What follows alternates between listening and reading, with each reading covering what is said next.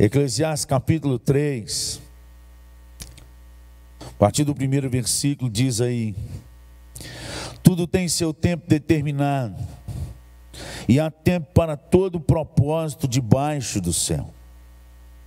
Há tempo de nascer e tempo de morrer, tempo de plantar e tempo de arrancar o que se plantou, tempo de matar e tempo de curar, tempo de derribar e tempo de edificar, tempo de chorar e tempo de rir, tempo de prantear e tempo de saltar de alegria, tempo de espalhar pedras e tempo de ajuntar pedras, tempo de abraçar e tempo de afastar-se de abraçar, tempo de buscar e tempo de perder, tempo de guardar e tempo de deitar fora, tempo de rasgar e tempo de coser, tempo de estar calado e tempo de falar, tempo de amar e tempo de aborrecer, tempo de guerra e tempo de paz. A palavra do Senhor nos deixa claro que há um desígnio de Deus sobre a terra. Nesse texto, ele está delimitando os nossos tempos e modos. Todos nós passamos por tudo isso que está aqui. Aquele tempo que você juntava tampinha e fazia coleção de tampinha de refrigerante, de, de bebida, ou coleção de chaveiro, coleção de caneta, coleção de carrinho. Homem que mais faz coleção disso, né? Mulher faz coleção de Barbie, coleção de sandália até hoje faz, coleção, aquele tempo. Mas de repente vira uma chave no nosso coração e a gente desfaz de tudo aquilo, deixa empoeirado, guardado. Antes a gente limpava. Tempos que vêm e que vão. Tempo que a gente brincava ao redor dos nossos pais e a gente nem percebia que aquele tempo iria passar. Tempo que a gente brincava ou assistia televisão enquanto a maioria da família tomava o café e você nem imaginava que um dia isso não ia mais acontecer. Que você ia querer tomar alguns cafés depois e não ia ter mais jeito, ou pela distância, ou pela separação da morte. Tempos que vêm e tempos que vão. E o que mais nos faz sofrer nesse período, nessas medidas, é que nós não temos as medidas desses tempos. Nós não sabemos quando é que começa muito bem e nem sabemos quando vai acabar. E o que mais dói em tudo isso é que a gente só percebe que perdeu o tempo quando o tempo passou. Há tempo de sorrir, mas há tempo de chorar. E o que Deus ministrou no meu coração, eu falei, meu Deus, essa angústia da alma, esse tem que estar muito ruim. Eu sei que o Senhor falou na, na palavra, o Senhor deixou claro para nós que viriam esses tempos, o Senhor deixou claro para nós do tempo de epidemia, o Senhor deixou claro para nós das angústias e de muitas mortes, coisas que ainda nem aconteceram, mas que vão acontecer. Mas o que fazer? Está doendo, está angustiando, está nos fazendo perder o sono. Enquanto eu meditava sobre isso e orava sobre essas coisas, eu queria te compartilhar alguns versículos que vieram no meu coração e que acalentaram a minha alma, para que acalente o seu também e te direcione nesse tempo de angústia. Porque, pelo que temos visto, essa tempestade, a não ser que haja um sobrenatural de Deus, ela está muito longe de passar. E enquanto eu meditava nisso, Deus trouxe ao meu coração alguns textos. O primeiro texto que Deus trouxe, Lamentações 3, 21, eu ainda meditava hoje de manhã, quando vinha para cá, E eu conversava tanto essas coisas e angustiado e chorando, meio que clamando, que eu quase que eu perdi o culto. Aliás, se os meninos não ligam daqui falando, ô pastor, o senhor não vai vir, não, eu nem tinha chegado no culto, vocês não perceberam, porque vocês não estavam aqui. Vocês já entraram, já tinha o pessoal cantando. O primeiro texto que veio no meu coração, Deus ministrou no meu coração hoje de manhã, fortemente. Traga à sua memória o que pode dar esperança. Lamentações 3, 21. É um versículo que você tem que gravar, decorar e repetir de manhã, de tarde e à noite, porque tudo que está vindo de fora nessa tempestade é angústia, é medo, é morte, é enfermidade, e está batendo nas portas da nossa família. Nós precisamos lutar contra isso. E a luta é trazer a nossa memória o que pode dar esperança. Lamentações 3, 21. Anota aí para você não perder esse texto. Você que já está aberto aí, colore, destaca, manda para alguém agora. Você não, não, não, mexe no WhatsApp, no Instagram, no Facebook enquanto o pastor está pregando? Agora para mexer. Pega esse versículo aí, manda pelo menos umas duas, três pessoas para marcar elas e você não esquecer desse versículo. Quero trazer à memória o que me pode dar esperança. Não precisa trazer as outras coisas, não, que as outras coisas elas entram sem pedir licença, sem bater na porta. Notícia ruim chega a todo momento, mas notícia boa nós temos que trazer à memória. Traga a sua memória, é um exercício. A palavra de Deus diz que isso para nós tem que ser um exercício. Se Ele está dizendo, quero trazer a memória, é porque não é fácil. Você tem que exercitar nessas coisas. Pense em coisas boas. Pense na palavra. Ela é a única que pode nos dar esperança nesse momento que nós temos passado de tribulação e de lutas. Quero trazer à memória o que me pode dar esperança. Mas o segundo texto que veio na minha mente é Malaquias capítulo 7, no versículo 7. É um contexto de, de luta, de, de, não tem nada bom. Aliás, o povo está em pecado e por causa do pecado, Deus ministrou e derramou um monte de, de coisas ruins sobre aquela nação e sobre aquele povo. Esse é o contexto de Malaquias 7,7. E se você olhar Malaquias 7, versículo 1 até o 6, só tem desgraça. Se você olhar do versículo 8 em diante, só tem desgraça. Você depois dá uma lida em Malaquias 7 aí que você vai ver. Mas o versículo 7 pontua algo no meio de tudo isso, de toda essa tempestade. E está dizendo, Malaquias 7, 7. Ó, oh, Malaquias, gente, perdão. Miqueias 7, 7. É Miqueias 7, 7. O meu, meu ponto aqui falou não tem Malaquias, realmente não tem. Malaquias vai até 4. Miqueias 7, 7. Olha aí. Oh, Jesus de Nazaré. Miqueias 7, 7. No meio de toda desgraça, o profeta, ele diz para ele mesmo, ele toma uma decisão. Então, primeiro, nós precisamos aprender a trazer a memória lembranças do que pode nos dar esperança. Segundo, nós precisamos decidir.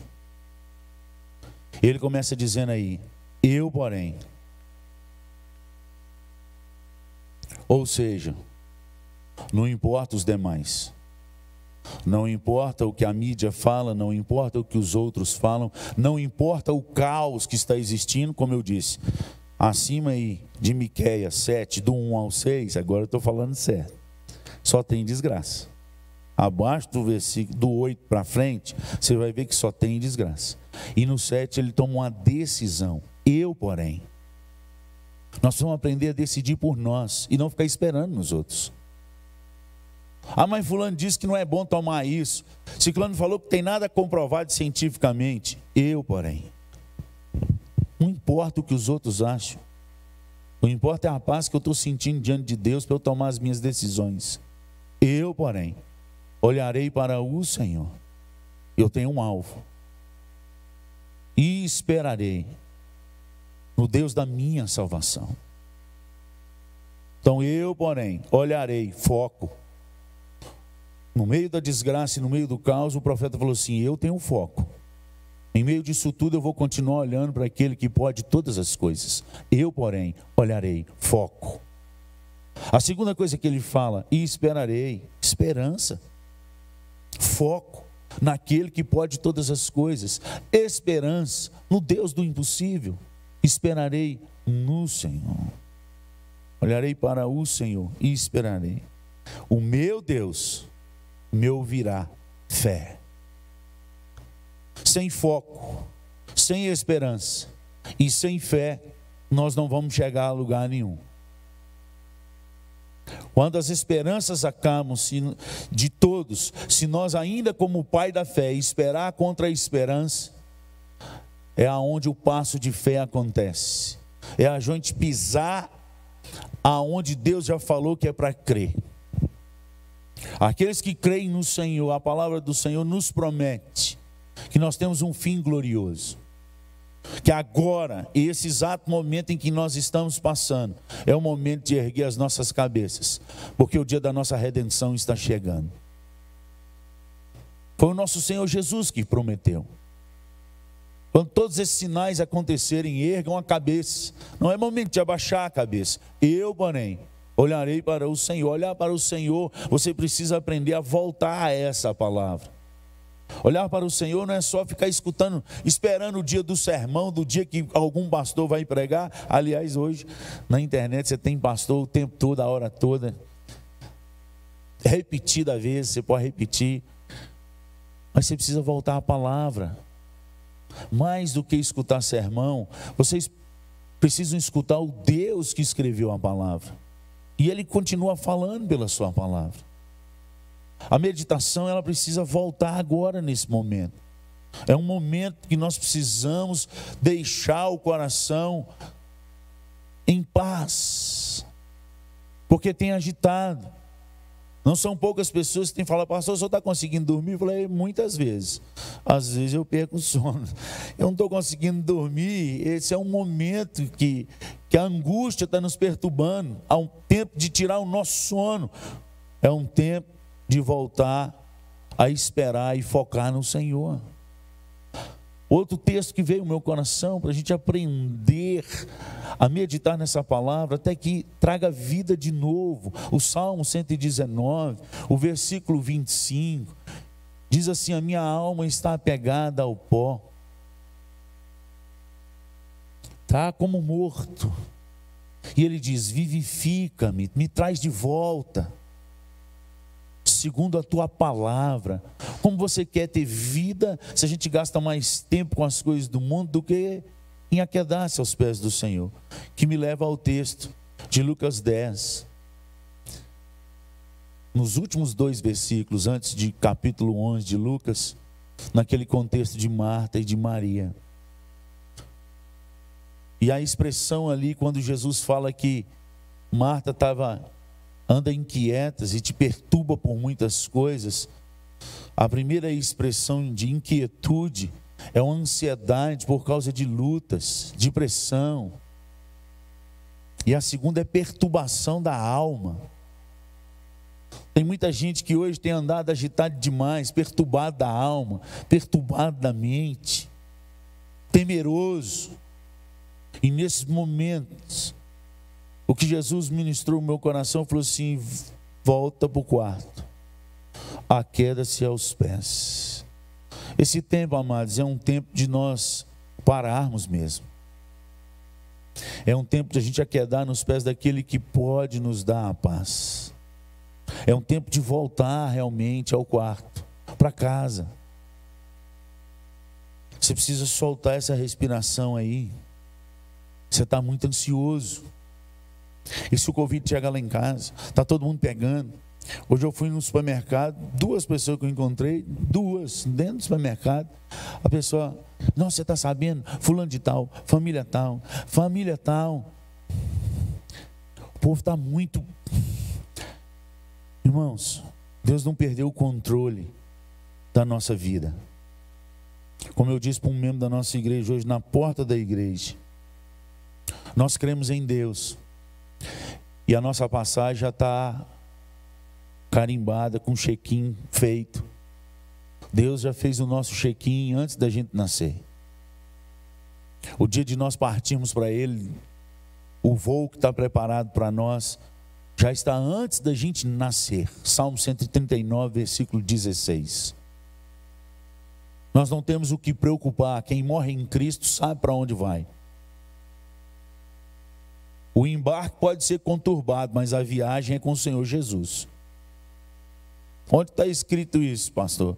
Quando ele fala lá em João 14, os discípulos não se turbarem o coração. E ele diz: Credes em Deus, credes também em mim, na casa de meu pai há muitas moradas. Se não for assim, eu vos teria dito: Eu vou preparar-vos lugar. E o que, que ele vai fazer? João 14, abre lá e lê depois. Voltarei para vos buscar. O embarque pode ser conturbado, mas a viagem, o piloto, ele volta para buscar. Aquieta sua alma. Aquieta os seu, seus pés aos pés daquele que traz paz no nome de Jesus. Amém? Outro texto que Deus trouxe ao meu coração é que o sucesso do crente, independente das tribulações, nesses momentos, está no meditar dia e noite. Por que, que a gente lê esses textos, passa, ouve e não faz? Por que, que a gente fala glória a Deus? Não, que palavra, que mensagem. Josué 1,8, Salmo 1, a partir do versículo 2, fala do homem bem-aventurado. Josué 1,8 fala para a gente não cessar de falar desse livro da lei e meditar nele de dia e de noite. O Salmo 1 fala que o homem bem-aventurado é o que medita na palavra de dia e de noite. E ele fala que ele será como árvore plantada junto ao ribeiro das águas, que no devido tempo dá o seu fruto, cuja a folhagem ela não seca e no tempo de sequidão ele não passa por problema. E tudo que ele fizer, ele vai ser bem sucedido em qualquer tempo. Os salmos estão cheios de versículos falando que o povo do Senhor, no tempo de deserto, no tempo, eles andam por caminhos aplanados, aqueles que fazem do Senhor a sua morada. Confira lá no Salmo 84 quão amáveis são os tabernáculos, ó Senhor dos exércitos e tudo. Lá embaixo vai falando que esses que fazem do Senhor o pardal encontrou casa, andorinha ninho, baraci, eu, eu, os teus altares. Logo depois disso fala assim, que esses que estão andando assim, eles fazem o caminho aplanados. Por onde ele passar, se há dificuldade, se há pico, o, o caminho se torna aplanado, sem morro porque fazem de Senhor a sua morada, de dia e de noite. Esse é um momento que nós temos que, mais do que qualquer outro momento de crente que nós vivemos na face da terra, é um momento para a gente realmente obedecer o que a gente lê, voltar para as Escrituras, pois é ela que vai nos dar paz, é ela que vai aumentar a nossa fé, é ela que aumenta o nosso escudo, é ela que nos vivifica, é ela que nos corrige, nos alinha nesse caminho de eternidade. Que Deus possa trazer isso no seu coração nessa noite. Que você possa rever esses textos, voltar, orar, clamar ao Senhor. É um momento de dor, pastor? É. É um momento de choro. Gente, não é pouco, não, é muito. Só quem está perdendo seus parentes sabe disso. A gente tem passado por essas provações. Agora, vindo para a igreja, eu, eu recebi uma notícia de possibilidade de gente da minha equipe de Covid, junto com a esposa. Eu recebi outra notícia no telefone da família da minha esposa, de gente que passou de um, passou para o outro, a família inteira, tá? E dois tem problema de saúde mental. E já tomaram toda a medicação que tinha que tomar e a febre não passou, está 39. Todo mundo está lutando, todo mundo está sofrendo. Mas o sofrer não vai resolver o meu problema e o seu. o voltar para a palavra e para o Senhor resolve. O só sofrer, chorar, angustiar, gritar, não vai trazer ninguém de volta. Mas o orar, o jejuar, o chorar até não ter mais forças, o se reanimar no Senhor, o louvar diante do Senhor, isso restaura a nossa alma, isso nos sustenta no meio da tempestade. Vamos continuar clamando, vamos continuar chorando, até que Deus faça morada no meio de nós, porque é promessa de um Deus que não pode mentir que Ele habita com contrito e abatido de espírito, que Ele venha ao nosso socorro, que Ele é um Deus bem presente na hora da tribulação. Agora é hora da gente buscar, porque o Senhor é bom para essas pessoas, para aqueles que realmente veem a necessidade de busca de um Deus a palavra do Senhor deixa claro em Lamentações, no capítulo 3. Eu lembrei você do 21, mas tem o 25, que diz: O Senhor é bom, é fortaleza para aqueles que o buscam. O Senhor é bom para a alma que o busca. É tempo de buscar.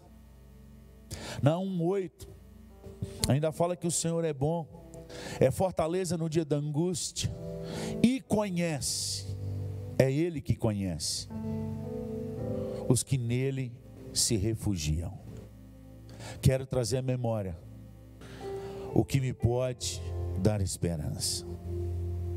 Que Deus possa te abençoar essa noite. E que você possa voltar nesses versículos e voltar. Cante ao Senhor. Pastor, eu não estou animado para cantar, estou querendo só chorar. Chora no Senhor, até não ter mais força. Mas lembre-se, tudo tem um tempo. Tempo de chorar e tempo de sorrir. Tempo de buscar, tempo de afastar de buscar. Tempo de falar. E talvez agora seja o tempo de estar calado. Não temos respostas, mas nós temos Deus. E o Senhor é a nossa força. O Senhor é a nossa fortaleza. O Senhor é o nosso refúgio. Vamos orar. Pai, em nome de Jesus, nós clamamos nessa noite. Tem misericórdia de nós. O Senhor nos conhece. O Senhor sabe quão frágeis estamos no meio dessa tempestade. Olha para a angústia da alma do teu povo, para as lágrimas derramadas, para os gemidos, a dor da separação. Tem misericórdia de nós, Senhor. Cumpra a tua palavra e faz morada com contrito e abatido de espírito para trazer a vida de volta como o Senhor prometeu. Libera teu espírito, Pai, o consolador. Visita o teu povo, Pai, visita as casas. Vem com a paz que excede a todo entendimento, guardando o coração e mente. No nome de Jesus aonde estiver um povo do Senhor na face da terra. Ó oh, Pai, que essa noite seja uma noite de visitação do Senhor, nós suplicamos a Ti, com a Tua paz que excede a todo entendimento, clamamos por Ti, nós clamamos pelo Senhor, perdoa os nossos pecados, traz convicção profunda ao Teu povo de pecado, vivemos tanto tempo vivendo para esse mundo, para os diplomas da vida, para as casas, para os carros, para as festas, inclusive dentro das igrejas. E agora nós só temos o Senhor. Tudo nos foi tirado. Para reconhecer que só o Senhor é Deus. Não há outro senão a Ti. A ti pertence a vida.